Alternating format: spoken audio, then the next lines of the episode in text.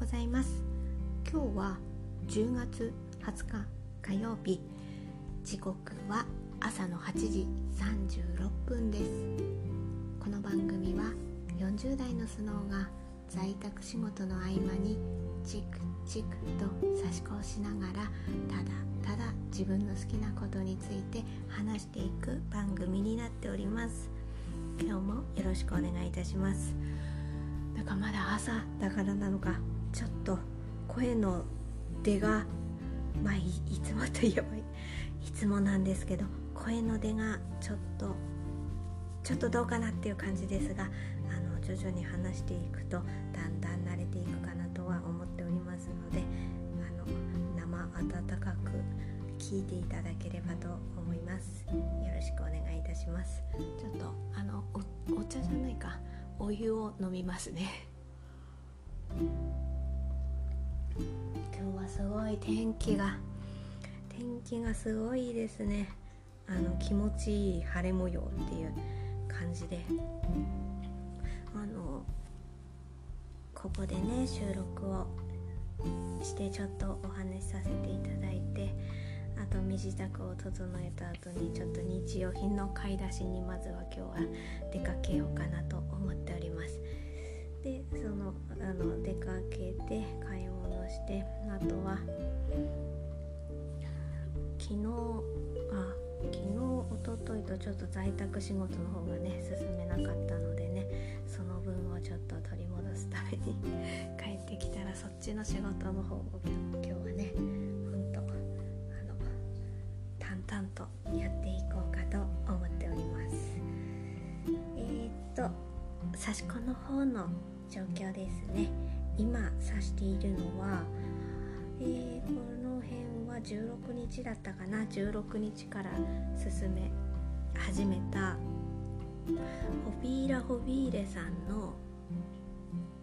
ちょっと何ヶ月か前にホビーラ・ホビーレさんで買った刺し子布がありまして時期的にね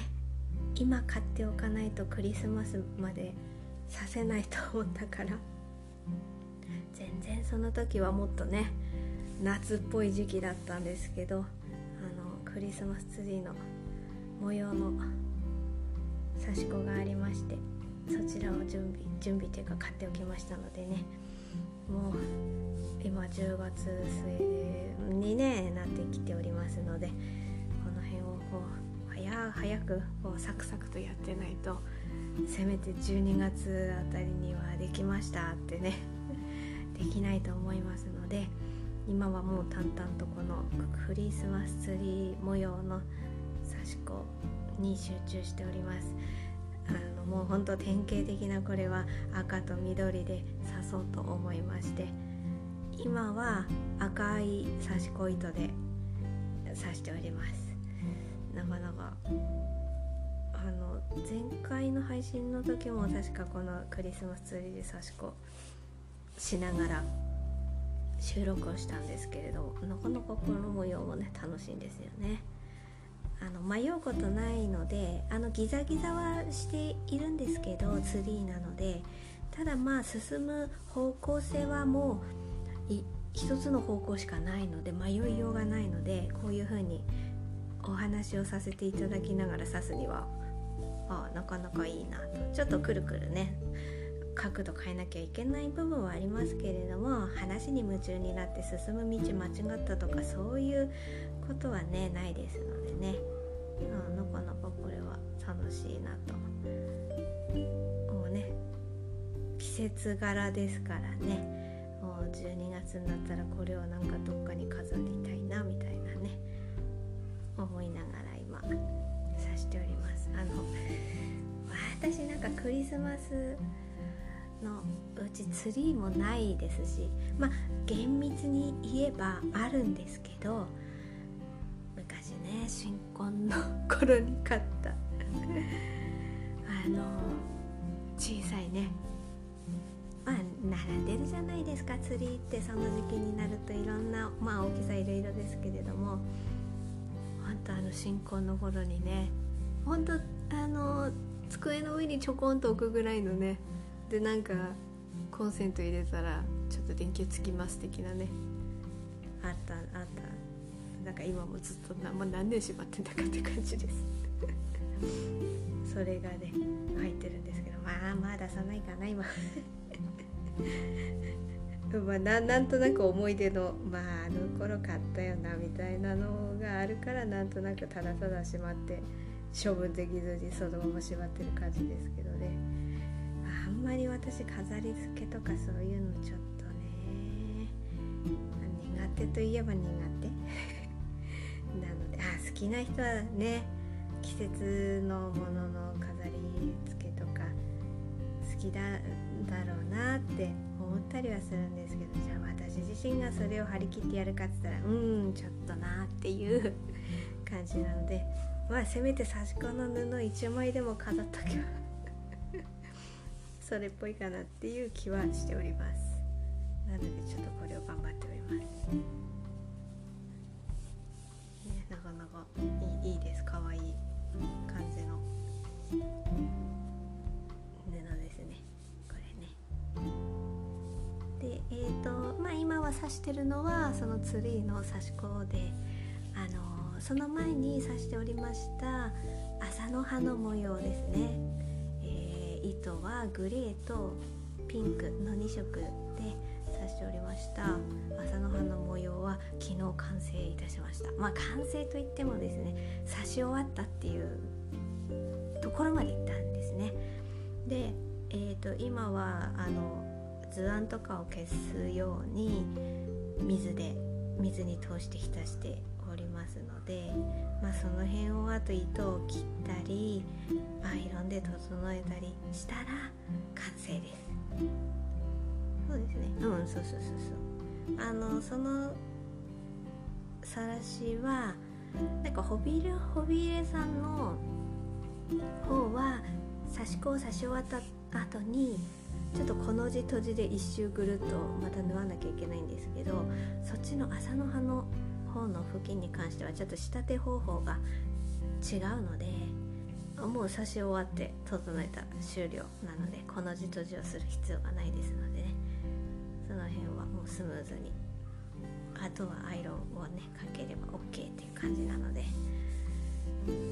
その辺あの全てアイロンまでかけ終わったらあの刺し子専用のインスタグラムがありますのでそちらの方にアップしようかなと思っております、その辺もあのリンクをもうここからノートに統一してでもノートからリンク飛べるようにしようかなと思って。そこら辺が私もね統一まだちょっとまあ試行錯誤といえば試行錯誤なんですけど今のところはとにかくノートに飛ばしてしまって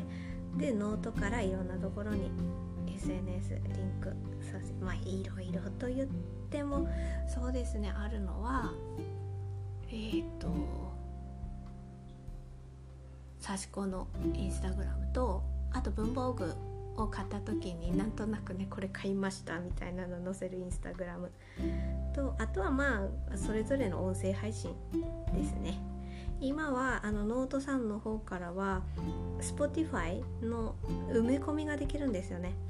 あれ埋め込んでしまえばもうノート上からも聞けるので一応そっちにしてるんですけどね、まあ、その辺はどういう風にするといいのかなっていうのはなんかその辺もまだ手探りって感じですね。でもまあなんかそういう感じで勉強して私も、ね、実際自分でやってみないと本当こういうのって分かんないので。こういう風な音声配信とかをしなければそういうサイトとか知らなかったし その辺が私も勉強になってそれはそれでいいなと思いながらやってます。えー、なんかできればあ私あれなんですよね前にあのちょっと差し子の話から話題それますけど前に別な音声配信のアプリを使って別な場所まあそれスタンド FM なんですけどスタンド FM さんの方で配信してたんですねずっと。なんかまあ同じタイトルなんで刺し子で検索すれば普通に出てきますけど。でスタンド FM さんだとあスタンド FM さんで録音いたしますとスタンド FM さんしかねアップできないんですよね。あこれ私私の知ってる範囲で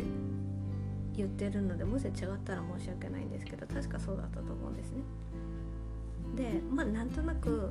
自分もポッドキャストが気になりだしたっていうこともあったしあとはスタンド FM さんの私がちょっとここが難しいと思ったところは音声を取ってアップするのにちょっとねくるくるくるくるしちゃうのはまあなんとなくわかるんですけどそれなりに30分とか撮ってるのでわかるんですけど例えばそのアップした文章を後からタイトルをちょっと変えたいとか中身の説明文をちょっと変えたいとか思ってその編集画面に入る時にもう一回くるくるするんですよね。あれがちょっと私しんどくなっちゃって。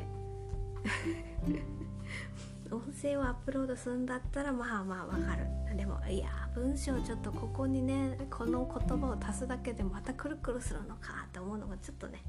しんどくなってまあその辺の複数のいろんな理由が重なってきましてまあ、そそこにポッドキャストが気になってたっていうのがあったのでああじゃあちょっと違う録音のあれでしようかなと思ってアンカーさんの方に来てアンカーさんで録音させてもらってそれでそこからアップするとまあポッドキャストなんか複数の場所に飛ばせるみたいなので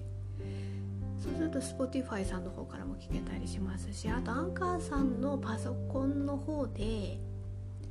文章とかも編集できるんですよね。これはスタンド FM さんだと多分できなかった気がするんですよね。そうそうそうあのスタンド FM さんでスマホで録音したのをアップして例えばその後にパソコンの上で文章だけ編集できたりしたらまたねちょっと違ったんでしょうけどまあそういうのがもう私が知ってる範囲ではちょっとこれはできないなって思ってパソコン上から聞けたりはするんですけどね。そういうのがありましたのでアンカーさんではその辺ができるのであのあこれは続けられるなと思って今続けさせていただいてるんですね。でもっとさらに言えばスタンド FM さんは外部で撮ったものをアップロードできるんですよね。その辺が変わったんですよね仕様が。だからやろうと思えばあんあた多分ね。アンカーさんで撮ったものをダウンロードしてスタンド FM さんにアップすれば、まあ、今まで通りスタンド FM さんの方も更新し続けられるんですよね。ポッドキャストもね配信しつつ。そういう風にちょっと変えていこうかなっては考えてます。まその辺もちょっとねダウンロードしてどうやってアップするんだとかその辺をまたね勉強しなきゃいけなくってすぐできるのかな。まあここの今日の配信はポッドキャストさんの方だけっていう感じしますけどちょっとね今日あたり勉強して明日とか配信するやつをもうあまあ今まで通りアンカーさんで録音して飛ばしてポッドキャストにアップするのは変わらないんですけどプラスアルファダウンロードしてスタンド FM さんの方にもアップしてみたいな感じにしようかなと。まああとはちょっと文章ね変えられないけどパソコンで文章最後まで打ってそれをコピペしてスタンド FM さんのあまあ Google Keep とか使えばねその辺スマホとパソコンで連携できるから文章を打ったやつをスマホの方でコピペしてとかもできるからまあ多少ちょっとね手間ですけどね。ポッドキャストさんの方でアップ全部し終わってよし文章もこれで OK ってなったら なったらそれをスタンド FM さんの方にアップしようかなと。まあ勉強ですね。いろいろ勉強ですけどなんかそんな風にちょっとねやってみたいなっていう風には思ってます。はい。まあ差し子のこととあと音声配信のことの話になっちゃいましたね。はい。でえー、っとえー、あうちの猫様ですね。うちの猫様ははい毎日ご機嫌よく過ごしていただいております。今はですね私今ローテーブルにのところであのの刺し子をしているんですけれども。うん。テーブルの向かい側に座布団がありまして座布団を2枚重ねにしてその上にフリースの膝掛けを敷きましてその上におります。今日はそこが良かったみたいです。で朝ごはんも食べ終わりましたのでもうあとは何事もなければ夕方までお休みいただけるかなという。ね。トレスなくゆっくりうちの猫様には過ごしていただきたいのでまあ夕方までは快適に。でお腹が空いてきたらなんとなくニャーニャー言ってきたり甘えてきたりするんじゃないかなと思います。なんか昨日とかもなんかね受けるんですけどうちの猫様あのまあ朝晩なんですね。うちの猫様ご飯を食べるのは。であの大体うちの猫様の時間は決まってるわけですね。ご飯を食べる時間は。で人間の人間っていうか私たち家族のご飯を食べる時刻とあのかぶってたりする時もあるけどかぶらない時もあるわけですよ。うちの猫様がもうご飯を食べ終わっててでその後に私たちがちょっと時間をずらして食べるとかって時もたまにあるわけでそうなるとなぜかもう自分はね食べ終わって皿の中何も空っぽなのに私たちがご飯を食べようと思ってご飯をテーブルの上に並べたりするとなんでか自分もねあのご飯うちの猫様がご飯を食べる場所ってこう固定化されてるのでおもむろにそこに行ってなんか待ってますみたいな顔してんのがすごいウケる。いやいやいやいやいやって。もう食べたよねさっきねみたいな会話がね毎日のように繰り返されているわけです。なんか人のことをよく見てるなと思うんだけどいや君猫だしみたいな。君さっき食べたしみたいな。ちょっとそこがね見て理解して悪い見見て理解している部分もあるけれどもちょっとそこそこまでは読み込めてないなっていう部分もあってそこが非常に可愛らしいですね。で結局もらえないわけじゃないですか。あのそこでねなんかねしょうがないなじゃあもうちょっとご飯あげようかなとか言ってあげちゃうとね体重が太ってきちゃったりする可能性もあるので私も毎日毎日じゃないか。ある程度決まった日数でもご飯測ってるんですねグラムでね。グラムで測ってあの小分けにしてるんですね。1回分はもうこれくらいっていうのを小分けにしてあの1箇所にね置いていますので毎日のその時間になりましたらそこから1袋取り出してお皿に移してその分だけ食べると。まあそれを2回に分けたりすることもあるんですけどね。2回というのはまず1日分を朝と夜に分けてもうグラムで測ると。でその夜夜分だったら夜分をちょっと30分間間隔ぐらいにね2回に分けて食べさせるみたいな感じはありますね。なんかね1回で終わらしちゃうとねまだなのみたいな感じでね見られちゃうんで。そうなるとなんかねまた最速アピールが始まっちゃうので、まあ、そういうことも想定して1回あげるけどそれ半分だけにしてまたそれアピールしだしたらもう半分30分後にあげるっていう感じになってますねだからもうなんか。食欲がなくて具合悪いとかそういうことがね今まで、まあ、たまたまなんでしょうけどねないね猫ちゃんなのでねその辺は本当に日々毎日淡々と同じことを繰り返しまあねでもねそれがね幸せなんですよね。そういう日々をね淡々と過ごせる毎日がただただ幸せなのでまあ本当こういう生活を私は本当ねできるだけ長く続けてお互いにいい距離感を保ちつつ あの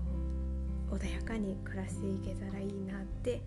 思いながら毎日生活をしております。ではいじゃあまあ刺し子のことまあちょっと音声配信のことも話してましたけどあとうちの猫様のことまで話しまして今日は後半は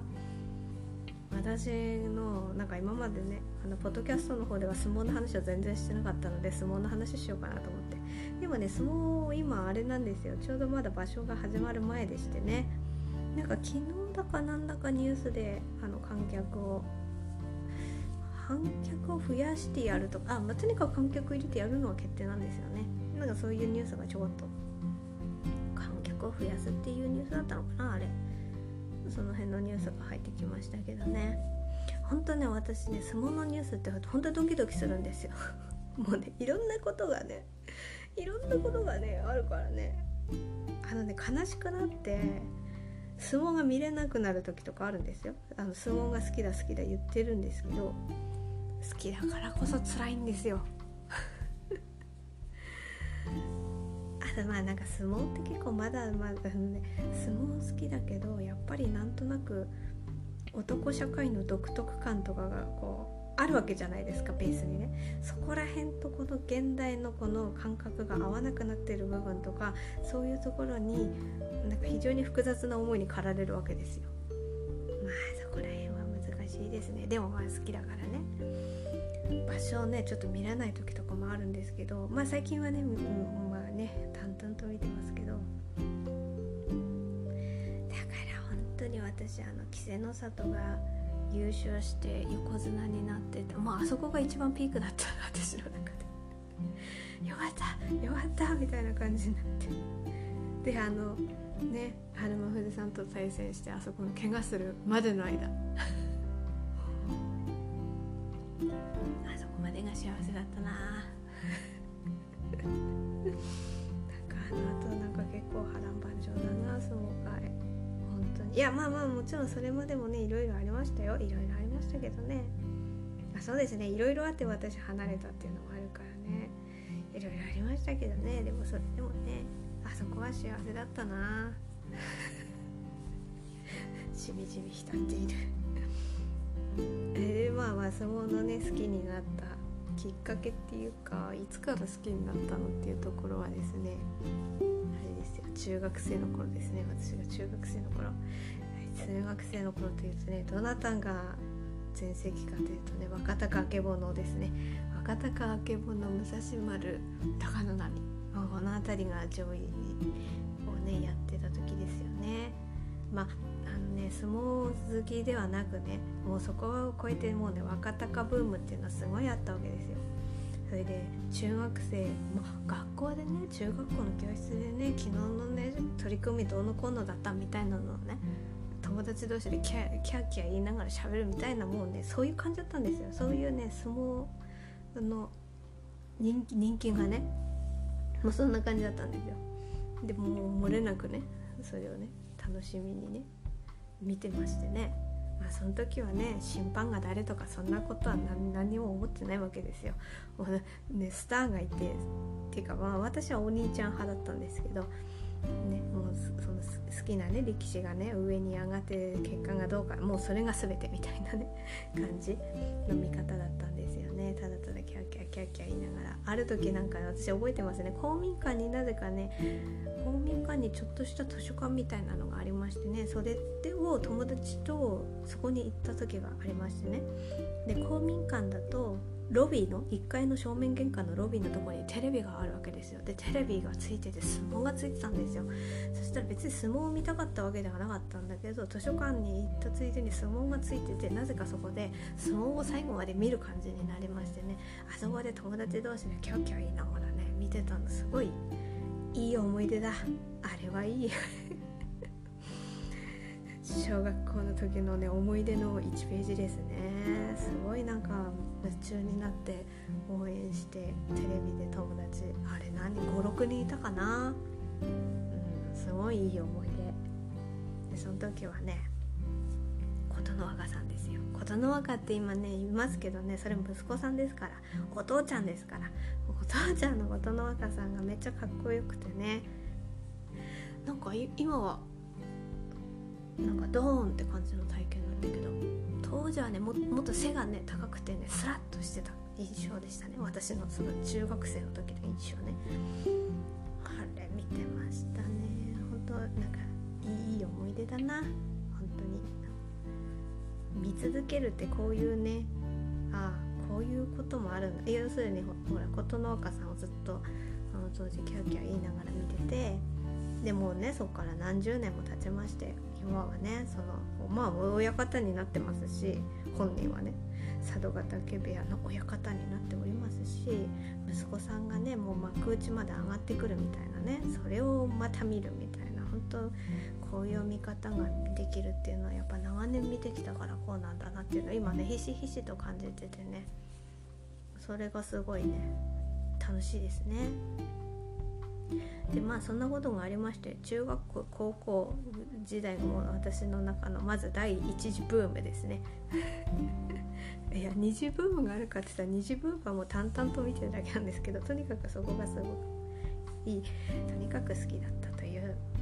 あれですね。でねそこからね年重ねていってねそうですね。やっぱね大学生とかね、えー、就職していくとなかなか相撲をねそんなね学生の時みたいにね集中した学生っていうか中学生高校生の時みたいにね集中してみるっていう機会が少なくなっていくのと同時に不祥事が起きたんですよ。不祥事ってねまずねなんか朝青龍関のことで結構ねワイドショーにぎわすようになってきたんですよね。なんかやっぱりなかなかねやんちゃな感じなあれだったからね。それがなんか多分ね、まあ、私これ感覚ですけどこうどんどん上がってくる時はいけいけみたいな感じでみんな見てたんじゃないですか？やっぱなんか強いね番付を上をね。倒してくれるんじゃないかワクワク。何かやってくれるんじゃないかワクワク。みたいな感じで見てたのがいざ横綱まで上がりますと今度は横綱としていかがなものかと思います的なね。そういう見え方されちゃうんじゃないですか。やっぱそういう地位なんですよね。そうなるとねいろんななんかねつつかれちゃうわけですよね。そういうのもねやっぱ性格とありますからね。大変だったんじゃないでしょうか。でまあそれぞれのお客様一人一人に内在する横綱像っていうものが多分あると思うんですよね。そこら辺が何かねどうかっていうところでいろいろ難しかったんじゃないですか。まあそこら辺で結構ね逃げますようになってその後にでもねそんなねほらなんだかで怪我して巡業休んでサッカーしてたとかねありましたけどでもねその後にもっとすごいいろんなねなんだか可愛がりで亡くなってしまったか覚醒剤とか野球賭博とか本当本当もうね本当なんかいろいろ私順番わかんないですよ。順番わかんないけどなんかとにかくいろいろあったんですよね。そこら辺で本当に一気になんかだから私もそうやって年重ねて環境が変わっていって見える機会が見れるタイミングを逃すようになってしまったこととそういうなんか不祥事的なことが続いてしまったっていうことの寂しさとあとはそうそうそうそうあのだから私がこのミーハーになって見てた頃っていうところでさっき若鷹ブームっていうのありましたけどやっぱり、ね、貴乃花ですね。貴乃花が引退されちゃったらもうなんか本当にポカーンって穴開いたみたいな感じだったんですよね私の中でもね。そういうのがね重なりまして一時期離れるんですね。で一時期離れましてでその後私もいろいろね仕事フルタイムで仕事したりとかねやっておりましてでその後に結婚して転勤族になったりして一回仕事離れてって感じになってでそこでちょっとまた相撲をね見始めるようになるんですね。でこの辺がね振り返るとあの逆転宝石が優勝したあたりから徐々に見始めた感じですね。もうその場所からがっつり見てたってわけではないんですけど。で今ちょっと一旦止めて極転宝石っていつ優勝したんだっけって調べてきたら2012年の夏場所だったみたいですねでもまあその時はあ逆転法で優勝したんだっていうのは分かったんだけどでもその頃全部ねあの歴史の名前を言えたかって言ったらまだ言えないんですよね私ね。でそっからでもねすぐすぐハマったって感じじゃなくてなんかね徐々に徐々に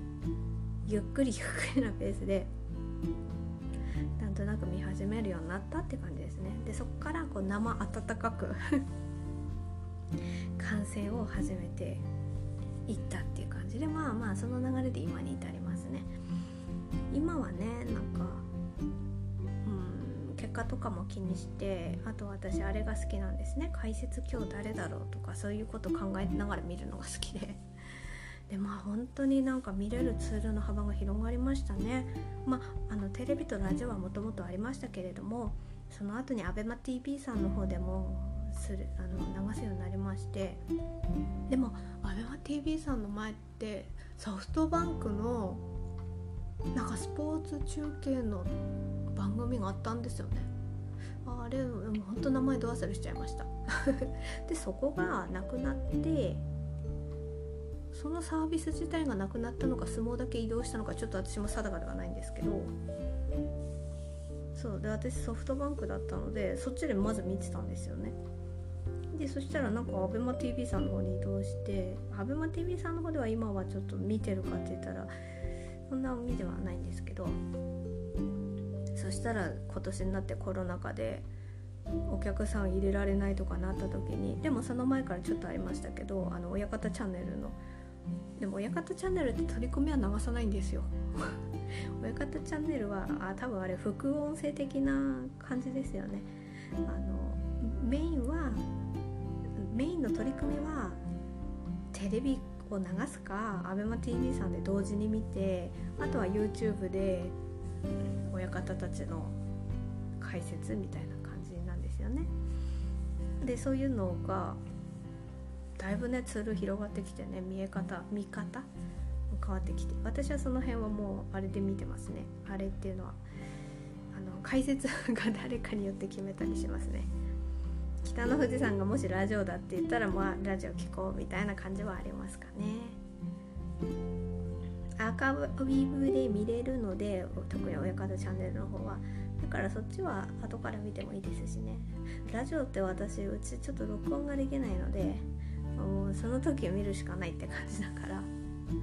まあ、ラジオでね解説この人が解説聞きたいってなったらまずラジオを優先しちゃいますかね。録音ができないので。まあまあまあそんな感じで今はその辺のツールをいろいろねぐるぐるしながら見ております。で今はなんか本当に年を重ねたからなのか相撲の見方がねだいぶ変わりましてね。あの中学校高校の頃はただただ好きな力士をただただ応援するそれのみだったんですけど。今はね、まあ、あのもっと幅広く見るようになりましたね。なんかそれこそ今日審判の親方誰だろうとかさっきも言いましたけど解説誰だろうとか。あと誰か特定の人を応援するっていうよりはなんか幅広く浅く見る。広く広く浅く見るっていう感じで。その辺が。ああとね歴史的流れで見るとかね。あのさっきも言いましたけどあのほら琴ノ若さんがね。役の時も見てたけど息子さんになって息子さんの代の相撲を見れているみたいなそこのね歴史的な縦の流れを感じつつ見るとかね。そういうところで。であのこれはもう刺し子の時にも言いましたけどあの詳しくはないと。教えられるようなことは何もないと。ただこのポッドキャスト配信では私の好きなことをただただ好きなように言うただそれだけみたいな感じの流れになってますので、まあ、その辺を今後も相撲の話はすると思いますよ。特に場所中とかはね。なんですけどあのなんか見どころ解説とかそういうんではなくてただただ感想を言っていくその浅い浅い知識の中での感想を言っその辺だけどうぞあのご理解ください。はい。あの本当にツイッターとか見るとねあの昔のこととかよくよくご存知な、ね、先輩たちがいっぱいおりますのでいや相撲好きな人ってやっぱ相当言えますからね。私が何を言えよう的なほんとこれも差し子と一緒ですねまあ好きは好きでねその辺はまあこれからもね見続けていきたいいい趣味だなと思いますよ。私はもっとあれをねなんとなく自分が今思ってるのは着物の柄とかもっと知りたいなと思ってね。なんか名前入りのね反物とかあるじゃないですか。あ誰々好きはこの模様を使ってるのねとかね。